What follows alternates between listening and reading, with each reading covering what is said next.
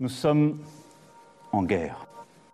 Est-ce qu'on doit craindre un effondrement mondial? Est-ce qu'il y a un risque d'effondrement mondial? Ceux qui partent aujourd'hui ou demain des grandes villes, ils auront vraiment des morts sur la conscience. Vous avez dit qu'ils vont faire flipper, hein Vous avez prévenu, hein J'ai pas ramené. Euh, euh, c'est pas Patrick Sébastien, c'est pas les sardines, hein flipper. L'objet de la discorde, du papier toilette. Tous ceux qui développent le coronavirus ne font plus ce qu'ils ont à faire, mais ils font des affaires. Ben, on se prépare à vivre le moins mal possible si jamais ça devait continuer à dégénérer. Le plastique, souvent jeté par les touristes, a même disparu. L'environnement semble donc tirer profit de cette crise sanitaire. L'épidémie médiatique psychotique, euh, c'est une infection réellement bénigne. Nous sommes en guerre. Nous vivons l'époque la plus révolutionnaire de toute l'histoire. C'est-à-dire qu'il n'y a rien qui reste en état. Tout est profondément bouleversé. Il n'y a rien qui reste debout. On a vraiment du mal à penser quelque chose qui s'effondre et qui euh, n'est pas remplacé par quelque chose d'analogue. Hein. Enfin, on a du mal à, penser, à penser la nouveauté radicale. Vous voyez, c'est ça. Eh bien, dans les périodes critiques, euh, le comportement humain, en fait, euh, se déporte vers les deux extrêmes euh, de ce qu'on pourrait appeler l'éventail de la moralité. Vous voyez, d'un côté des comportements absolument exemplaires, et puis de l'autre des comportements absolument détestables. Euh, je vois pas du tout que ce virus soit l'agent qui puisse mettre à bas le système, comme on dit, ou bien euh, une tendance. Le génie du capitalisme, c'est de faire de toute catastrophe finalement une source de profit, finalement une source de travail, finalement une source de consommation. Mais je suis persuadé qu'il y aura un, un, beaucoup de profits qui seront tirés de cela. C'est quand même l'échec, en un sens, de la tyrannie, du, quantitatif, du numérique, etc. C'est-à-dire l'oubli de ce que c'est que la vie. La, vie est quelque chose d'éminemment imprévisible et, et vulnérable. Et euh, le virus fait partie aussi du monde de la vie. Bonjour, je suis Mathieu et vous écoutez Épidémie, le nouveau podcast du Grain. Le Grain est un studio de podcast, mais aussi une librairie d'occasion, une bibliothèque des Afriques, un café, un lieu à Clermont-Ferrand qui accueille et prend au sérieux toutes les façons de penser et regarder le monde, afin de mieux les questionner. Pour ce sixième épisode, je reçois Christian Godin. Christian Godin est philosophe, il est l'auteur d'une cinquantaine d'ouvrages qui tournent essentiellement autour de deux idées directrices. Celle de totalité, d'un ensemble relié, en l'occurrence ici un seul monde, nous vivons sur une boule, un seul monde, une seule humanité, et l'idée que nous vivons l'époque la plus révolutionnaire de toute l'histoire, où absolument rien ne reste en état, ni les villes, ni les institutions, ni les idées, ni les croyances, ni les sociétés. Alors forcément, il fallait que j'interroge Christian Godin sur ce podcast.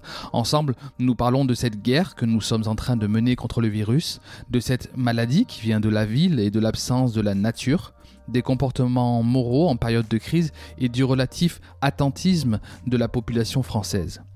Christian Godin nous livre aussi ses intuitions sur l'impact que tout ça aura ou non sur le système capitaliste et enfin du débat nécessaire qu'il faudra poser autour de la notion de progrès, illustré ici par l'illusion qu'avait la médecine depuis le 19e siècle de pouvoir nous offrir des armes de destruction massive contre toutes les maladies qui pouvaient affecter l'humanité.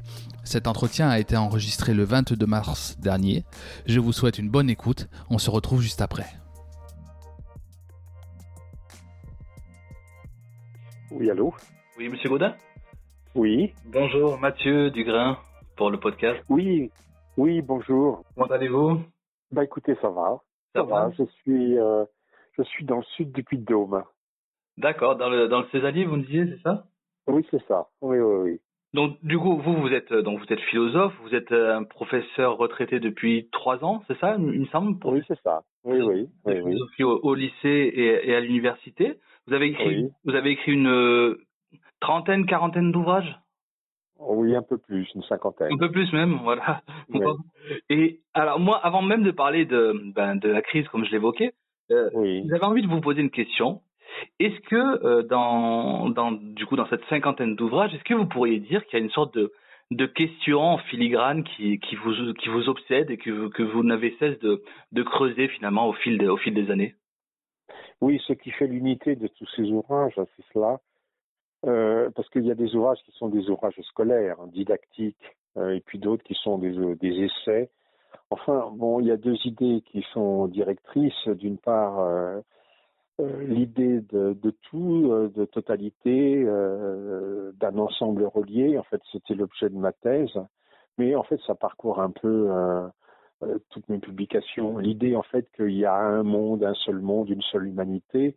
Surtout aujourd'hui, d'ailleurs, puisque quand on parle de mondialisation, on a tendance à penser que c'est seulement une affaire financière, économique, et on oublie en fait que la mondialisation, euh, c'est euh, la forme même que prend l'histoire de l'humanité euh, déjà depuis quelques siècles, mais c'est un processus qui aujourd'hui s'accélère. C'est-à-dire que Christophe Colomb, et même avant lui, les échanges entre Rome, la Rome ancienne et la Chine, c'était déjà des, des facteurs de mondialisation. Et puis encore, quand on remonte encore plus haut, quand Homo sapiens, c'est-à-dire notre ancêtre le plus ancien, qui est né en Afrique, euh, donc euh, quand il est sorti du berceau africain pour coloniser la planète tout entière, hein, puisque l'humanité aujourd'hui a une origine unique africaine, bah, on pouvait dire, on peut dire que c'était déjà implicitement une forme de, de, mondialisation qui se mettait en, en route.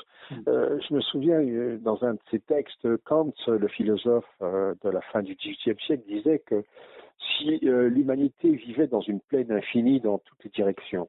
Par exemple, au lieu de vivre euh, sur Terre euh, ou sur une sphère, si l'humanité vivait sur une plaine, des, une sorte de plaine infinie qui aurait été colonisée à, tout, à, l'infini, dans toutes les directions. Et évidemment, cette humanité ne se serait jamais rencontrée. Elle, elle se serait dispersée elle-même à l'infini. Hmm. Or, nous vivons sur une boule. Et donc cette boule, euh, fatalement, euh, doit aboutir à une totalisation. Et euh, ça, c'était la première idée. Puis la deuxième idée, c'est que nous vivons l'époque la plus révolutionnaire de toute l'histoire. C'est-à-dire qu'il n'y a rien qui reste en état.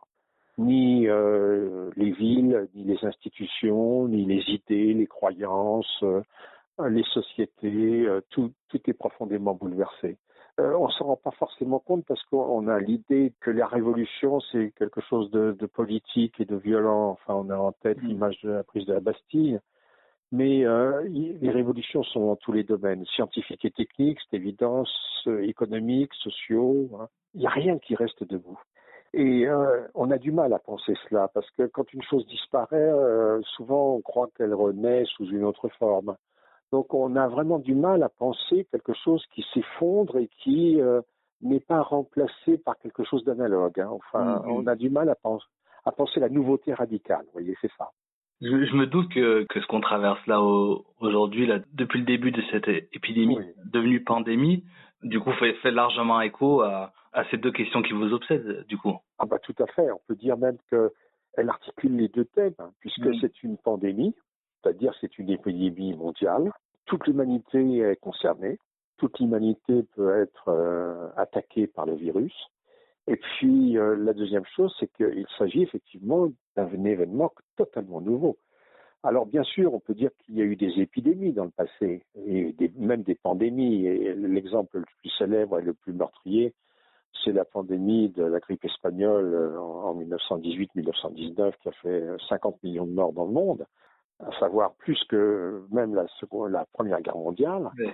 Mais ce qu'il y a de tout à fait inédit, c'est que euh, nous avons une conscience euh, de ce qui se passe, nous avons des pratiques euh, qui essayent de s'adapter à cette situation nouvelle. Quand il y a eu la grippe espagnole et même précédemment, enfin dans, plus près de nous, il y a eu la grippe asiatique, la grippe de Hong Kong, enfin euh, dans les années 50, euh, il y avait, je crois, la grippe euh, asiatique, enfin, qui a fait aussi de, de, nombreuses victimes. Mais il n'y avait pas cette prise de conscience qu'il y a aujourd'hui. Et par exemple, il n'y avait aucune politique de confinement. Hmm. Vous voyez, le confinement d'une population complète. D'ailleurs, ce qui est intéressant, c'est qu'on n'a pas utilisé le terme de quarantaine. Parce que la quarantaine, on connaît depuis des siècles et des siècles mais ça ne concernait qu'un bateau, une ville. Vous voyez, c'était vraiment un tout petit groupe d'individus. Là, le confinement, c'est des millions, des dizaines de millions, et là j'ai appris récemment sur Internet ce matin qu'il y avait un milliard d'hommes sur Terre qui étaient confinés. Oui, c'est incroyable. Donc il y a, y a, une prise de conscience euh, de la dangerosité euh, de cette nouvelle maladie, avec euh, des mesures qui sont évidemment qui émanent des États, hein, parce que c'est pas la société civile qui a réclamé cela. C'est le pouvoir de l'État, d'abord en Chine et puis ensuite en Europe, hein, ensuite en Amérique, etc. Donc c'est le pouvoir politique qui a imposé à une population une situation qui est complètement nouvelle dans, dans l'histoire de l'humanité. Qu'est-ce que vous pensez, vous, de, alors, je sais que beaucoup de gens se sont, se sont exprimés, mais j'aimerais avoir votre, votre avis sur la question. Qu'est-ce que vous pensez de ce nous sommes en guerre prononcé par, par le président Macron? Est-ce que vous pensez que c'est une, une, bonne façon d'aborder euh, cette crise? J'ai réfléchi sur la question. Moi-même, je suis très partagé. Euh, D'un côté, je me dis oui, c'est tout à fait euh, adapté, pertinent, pour rendre compte du caractère tragique de la situation. Mmh. Euh, de la lutte qu'il faut mener. Nous avons effectivement un ennemi qui est un virus, une maladie. Euh, euh, nous devons défier la mort. En même temps, quand on pense guerre, on pense tout de suite à des destructions matérielles. Or, il n'y a aucune destruction matérielle, sinon l'effondrement de l'économie. Mais c'est une, disons, destruction plus virtuelle que matérielle. Vous voyez, euh, les villes ne sont pas détruites, euh, les biens ne sont pas démolis, etc., comme lors d'une guerre euh, classique, pourrait-on mmh. dire. Donc, on peut se dire, d'un côté, le mot est juste pour faire prendre conscience aux gens de la gravité, de la tragédie de la situation, mais d'un autre côté, est-ce que c'est pas une métaphore, une façon de parler? Parce que qu'est-ce que ça veut dire une guerre contre un ennemi qui est invisible, non seulement invisible, mais on pourrait dire même insaisissable dans une guerre, il y a toujours une ligne de front, il y a toujours un centre. Là, il n'y a, pas de ligne de front, c'est l'humanité tout entière qui est à la merci d'un agent infectieux volatile, euh, euh, qui peut se transmettre d'un individu à l'autre, alors même évidemment que les deux individus ne le savent pas.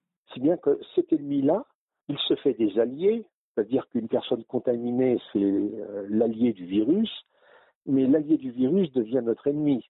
Donc, euh, et c'est ce qui conditionne d'ailleurs la politique du, du confinement, c'est-à-dire qu'il y a quelque chose de psychologiquement, euh, disons, difficile à comprendre, c'est qu'on peut être, euh, en tant que porteur du virus, on peut être l'ennemi de celui que l'on peut côtoyer, toucher, et puis inversement, évidemment, corrélairement, c'est l'autre qui peut être notre ennemi, puisqu'il peut, euh, en fait, euh, nous toucher, nous contaminer, et donc provoquer notre mort.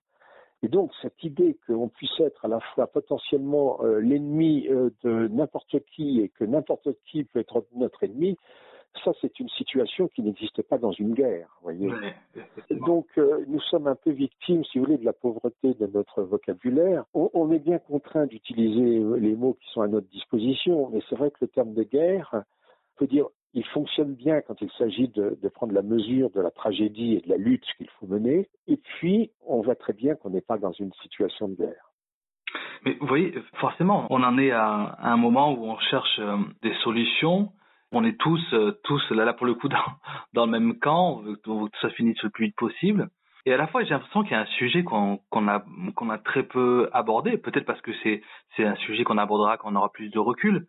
Mais vous avez fait paraître, vous, en 2012, un livre qui s'appelait La haine de la nature. Est-ce qu'il n'y a pas là quelque chose euh, dont on parle peu, en fait, depuis le début? Alors, l'élément, l'élément euh, nature, environnement, euh, paraît ici que de façon extrêmement indirecte. En revanche, il y a quelque chose qui est directement concerné, c'est l'agglutination, l'agglomération monstrueuse des, millions d'hommes, de dizaines de millions d'hommes dans des mégapoles, dans des mégalopoles, c'est-à-dire les, villes euh, colossales aujourd'hui. C'est tout de même pas un hasard si toutes les maladies infectieuses euh, graves qui ont euh, déferlé sur le monde depuis un certain nombre d'années, à l'exception, je crois, du VIH, hein, du virus du sida, qui lui est né dans euh, la forêt africaine.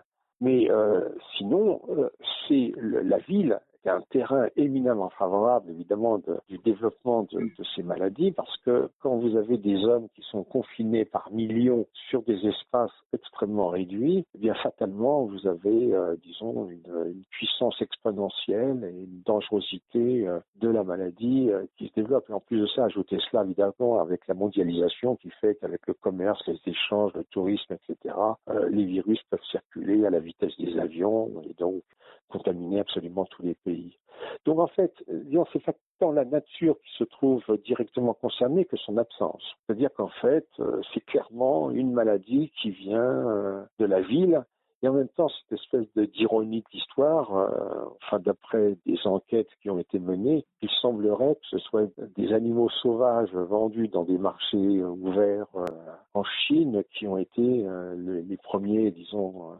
foyer de, ce virus. Hein, Donc il y a là quelque chose d'un peu ironique de penser que c'est un animal sauvage, enfin consommé en Chine, puisque vous savez que là-bas on vend les animaux vivants pour des questions d'hygiène, hmm. et en fait euh, ces questions d'hygiène sont paradoxalement les vecteurs de, contamination et de maladies les, plus dramatiques. moi-même, j'ai utilisé à, plusieurs reprises le mot de, de crise, parce qu'aujourd'hui on l'utilise d'ailleurs le président Macron avait parlé de, de crise sanitaire la plus grave de ce siècle. Euh, vous avez vous consacré aussi un, là c'était en 2015 un, ouvrage à, qui s'appelait la démoralisation, la morale et la crise. Est-ce que vous avez une analyse justement par ce prisme-là de, de l'événement, par le prisme de la, de la crise sanitaire? Oui, déjà depuis, enfin, on, dispose d'une certaine, d'une littérature assez abondante hein, sur les, épidémies. Et il y a un texte qui est absolument magnifique, enfin, qui est un texte de Daniel Defoe, un écrivain anglais, qui est beaucoup plus connu pour avoir été l'auteur du Robinson Crusoe. Oui, et Defoe a écrit un ouvrage qui s'appelle Journal de l'année de la peste parce qu'il a été témoin euh, d'une épidémie de peste qui a frappé Londres à la fin du XVIIe siècle. Et ce qu'il montre en fait, c'est que dans ces périodes de crise, hein, période critique, hein, là au sens propre du terme, puisque les individus euh, il n'y a pas 36 possibilités, ou bien ils restent en vie, ou bien ils meurent. Donc là, on peut dire que c'est la période la plus critique de leur existence. Eh bien, dans les périodes critiques, euh, les comportements euh, moraux des individus euh, sont exacerbés jusqu'à la, caricature. C'est-à-dire que vous avez d'un côté des comportements d'une sauvagerie, d'une brutalité, comme si l'individu revenait à un état purement pulsionnel et bestial. Hmm. Et puis de l'autre côté, vous avez euh, des comportements d'extraordinaire dévouement, euh, de sacrifice, de, de, presque de sainteté. Enfin, si on se place dans un cadre, d'ailleurs, qui était celui de Defoe, le cadre chrétien. Donc il y a là, euh, comme si les comportements moyens de la vie normale, vous voyez, dans, dans la vie normale, habituelle, on n'est ni un héros, ni un sale type, enfin on est entre les deux, presque toujours. Et là, je crois que l'humanité, le comportement humain, en fait, euh, se déporte vers les deux extrêmes de ce qu'on pourrait appeler l'éventail de la moralité. Vous voyez, euh, d'un côté des comportements absolument euh, exemplaires, et puis de l'autre des comportements absolument détestables. Parfois, peut-être même qu'on peut être dans une personne, on peut trouver les deux extrêmes. Alors, je crois que la coexistence de ces deux comportements est beaucoup plus euh, observable dans les situations qu'on pourrait dire normales, c'est-à-dire des situations qui sont justement en dehors de la crise, que dans la situation de crise. Je pense que dans ces situations-là, il y a une sorte, disons, de fixation sur un pôle plutôt que sur un autre. Hmm. Vous avez des gens qui, qui en profitent pour. Euh, alors, il paraît par exemple que les escroqueries, la criminalité, mais enfin prolifèrent, enfin sur Internet ou ailleurs. Et euh, vous savez, il en va un peu de même si on fait une comparaison avec euh, l'alcool. Enfin, on sait que l'alcool a tendance à fixer le caractère d'un individu sur un pôle exclusif, c'est-à-dire que quelqu'un qui a des tendances plutôt violentes, il va devenir extrêmement violent sous l'emprise de l'alcool. Quelqu'un qui est un peu réservé, timide, va être plutôt déprimé sous l'emprise de l'alcool. Vous voyez, comme si en fait euh, il y avait une exagération du caractère et des comportements hein, au profit de la complexité. La complexité, si vous voulez, qui est le propre de l'être humain, c'est quelque chose qui euh, existe dans des situations qu'on pourrait dire habituelles, hein, courantes. Mais en revanche, elle disparaît lorsqu'il y a euh, des drames. C'est le cas de la guerre, c'est le cas des grandes crises économiques, c'est le cas de l'épidémie. La complexité disparaît au, euh, au, profit de la simplification extrême des comportements et des caractères. Oui, et puis on, voit aussi la, la recherche. Euh, alors justement, je vous pose la question est-ce que c'est inhérent à chaque crise la recherche de, de boucs émissaires? Par exemple, typiquement, on voit ceux qui ont quitté Paris pour aller dans, dans les maisons de campagne et mm. qui sont euh, presque euh, à deux doigts d'être euh, d'être traités de de collabos du virus finalement où on il y a même une vidéo où quelqu'un qui est très suivi dit vous aurez vous aurez des morts sur la conscience Enfin, ça, ça, paraît, ah, oui, oui. ça, paraît, ça paraît quand même très Et oui, par, par définition, euh, la, la, mort, le mal viennent toujours d'ailleurs, en fait. On ne peut pas concevoir que la mort et le mal viennent de soi-même. Mm. Et c'est vrai d'ailleurs dans la désignation des maladies, vous savez, euh, euh, on a longtemps, je crois, en France, appelé mal anglais le, la syphilis, alors que la syphilis était appelée dans de nombreux pays le mal français.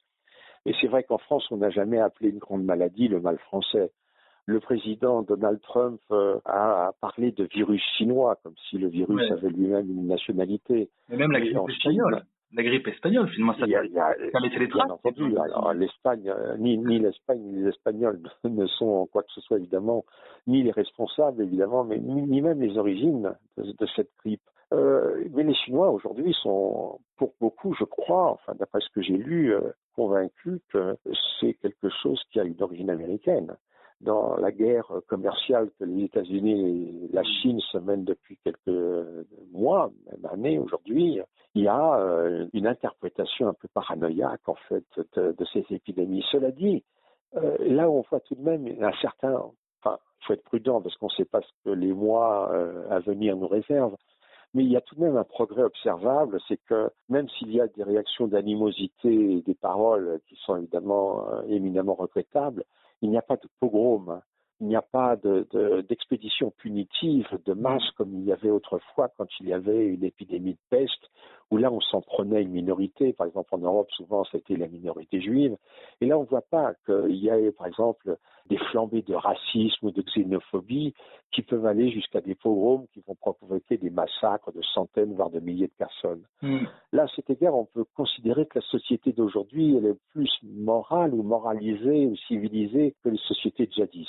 Cela dit, évidemment, il y a quand même une chose qui joue un rôle considérable, c'est que même en temps de crise, on garde tout de même, nous, euh, dans une société euh, à niveau de vie assez élevé, avec une économie assez prospère, on garde, si vous voulez, la quasi-certitude de, de manger à notre faim euh, chaque jour. Ouais. Et ça, ça change beaucoup de choses. Hmm.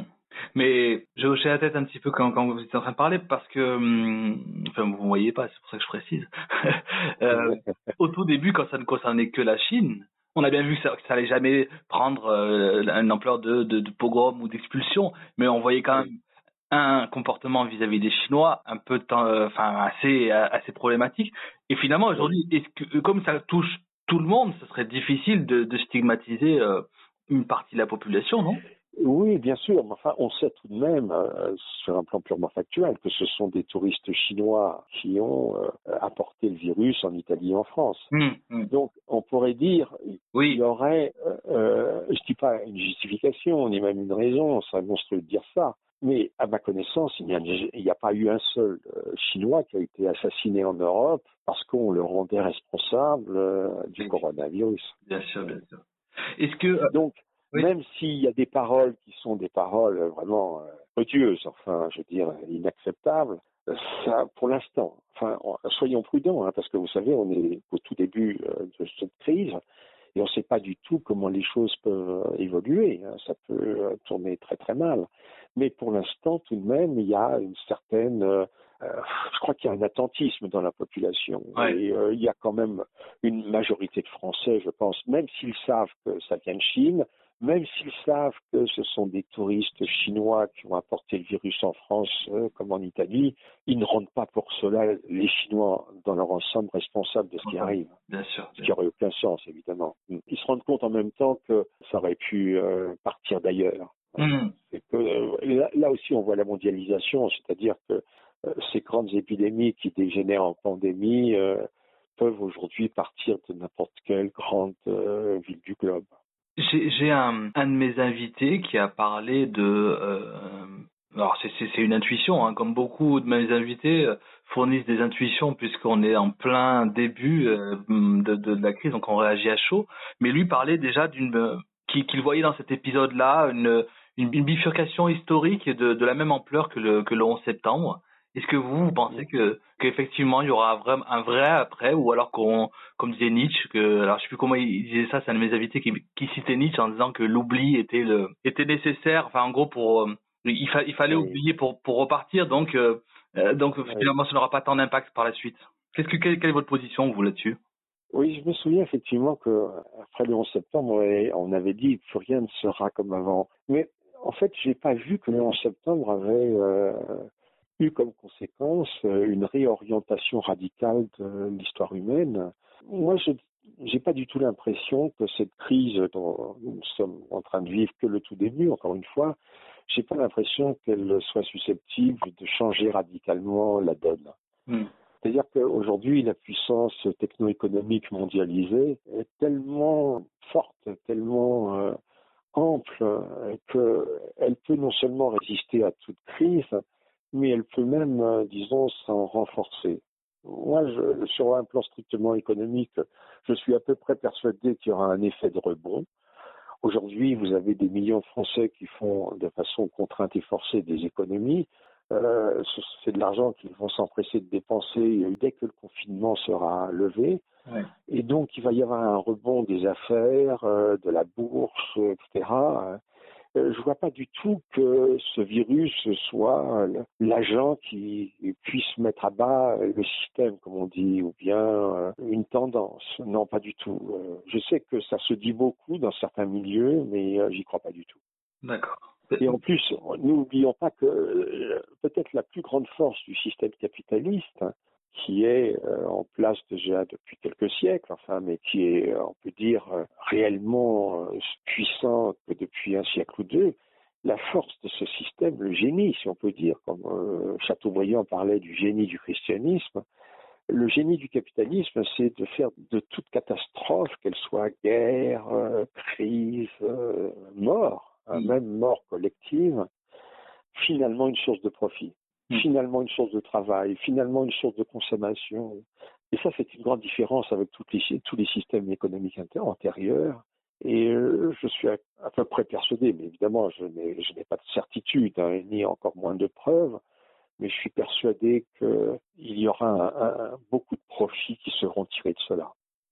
Alors, ma dernière question, dans ce cas-là, quel débat vous voudriez voir vraiment euh, s'imposer euh, dans, je sais pas, alors on ne sait pas combien de temps va durer hein, cet, cet, épisode, cette crise, mais mm. pour vous, si justement il fallait quand même tirer des enseignements de tout ça et que s'il fallait tout de même prendre un, un nouveau départ, pour vous, quelle question, quel, quel débat il faudrait poser et quoi retenir de, de tout ça pour... Mm. je pense que c'est un débat qui pourrait tourner autour de la notion de progrès et euh, autour de l'illusion qu'avait la médecine depuis le 19e siècle de pouvoir euh, nous offrir des armes euh, de destruction massive contre les maladies qui pouvaient affecter l'humanité. La grande illusion de la médecine au 19e siècle, mais de la meilleure médecine, c'est-à-dire la médecine expérimentale, la médecine scientifique, en fait, le paradigme, le modèle sur lequel reposait cette médecine, c'était le paradigme de la guerre. C'est-à-dire qu'on faisait la guerre à des ennemis qui étaient euh, les maladies. Alors, on a vaincu la variole, on a vaincu la tuberculose, on a vaincu le, choléra, la peste, etc. Et on pensait qu'il arriverait un jour où l'humanité serait débarrassée de tous ses ennemis et qu'elle vivrait dans un état de, de santé perpétuelle. Ça, c'est une grande illusion. Mais c'est une illusion qui fait partie d'un ensemble beaucoup plus vaste qui est l'idéologie du progrès, qui repose sur les sentiments de toute puissance. L'homme a une toute puissance sur l'environnement, mm. sur la nature. Alors là, on, revient justement à cette thématique de la nature. Il doit, il peut imposer sa volonté à toute réalité, les animaux, les forêts, euh, l'eau, le feu, l'air, etc. Et ça, euh, ça, il faut prendre conscience qu'il y a là quelque chose qui bute sur une impossibilité l'impossibilité d'être dans une santé euh, définitive et parfaite, euh, l'impossibilité d'un progrès indéfini euh, qui imposerait la volonté humaine contre toute adversité, et donc la prise de conscience d'une éminente fragilité, d'une éminente vulnérabilité, aussi la prise de conscience d'une solidarité. nous sommes tous solidaires, même si nous ne nous voulons pas, puisque c'est l'humanité tout entière qui est concernée nous faisons vraiment partie d'une même famille. Donc si on prenait déjà conscience de cette unité humaine et puis de la fragilité qui constitue cette unité, euh, ce serait déjà pas mal. Vous savez, il y a une chose qu'on n'a pas encore évoquée, mais qui est très importante, c'est qu'un virus, c'est un être éminemment paradoxal. Parce que c'est un être qui fait partie du monde vivant, mais qui n'est pas lui-même, comme les autres, un, être vivant. Euh, vous savez que c'est encore un problème qui est discuté euh, parmi les spécialistes Un virus, c'est pas un microbe. Un virus, euh, il est incapable, en effet, de se reproduire lui-même. Il, n'a pas toutes les caractéristiques qui font un être vivant. Mm. Mais en même temps, un virus n'existe pas en dehors du monde vivant. Il y a une grande partie, beaucoup de virus sont des bons virus. Et ils ont d'ailleurs euh, contribué à l'évolution de tous les animaux dont nous, nous ne faisons pas. Donc il y a là quelque chose qui, euh, euh, me semble-t-il, peut être une source de réflexion importante, c'est-à-dire finalement euh, cette idée que nous devrions euh, tout prévoir, tout programmer et imposer notre volonté partout comme si nous étions tout puissants en dehors de la nature, en dehors du hasard, hein, du hasard, admettre l'existence du hasard. Aujourd'hui, nous voulons tout programmer, tout prévoir, tout prédire, euh, comme si tout était calculable. Hmm. Ça, c'est quand même l'échec, en un sens, de la tyrannie, du, quantitatif, du numérique, etc. C'est-à-dire l'oubli de ce que c'est que la vie. La, vie est quelque chose d'éminemment imprévisible et, vulnérable. Et euh, le virus fait partie aussi du monde de la vie. Euh, la maladie fait partie de la vie. Vous voyez, une montagne ne tombe pas malade, le ciel ne tombe pas malade, euh, la pierre ne tombe pas malade. Donc, ça, c'est des choses qui me semblent pouvoir être réfléchies aujourd'hui. C'est parfait. Merci, euh, merci infiniment. Très bien. Très Bon. bien. Bah, écoutez, bah, je vous souhaite une euh, excellente ben, fin de journée. Et alors. aussi, un excellent dimanche. Et bon travail. Bon Merci travail à vous. Merci Au à vous. revoir. Au revoir. Merci d'avoir écouté jusqu'au bout cet épisode. N'hésitez pas à partager, commenter, poser vos questions. Le but de ce podcast n'est pas tant d'apporter des réponses que collecter de la matière pour alimenter nos débats futurs, en tirer des enseignements et surtout ne pas oublier. Ne pas oublier pour ne pas nous replonger dans la quotidienneté de nos vies une fois tout ceci terminé, comme si rien n'avait eu lieu. Continuons à nous comporter de façon responsable et gardons à l'esprit qu'une fois l'épidémie terminée, il faudra se poser les bonnes questions, puis ouvrir et animer de vrais débats. Ce podcast est là pour ça. On se retrouve très vite pour un prochain épisode. D'ici là, n'oubliez pas de dire à ceux que vous aimez que vous les aimez. On est ensemble. Cambé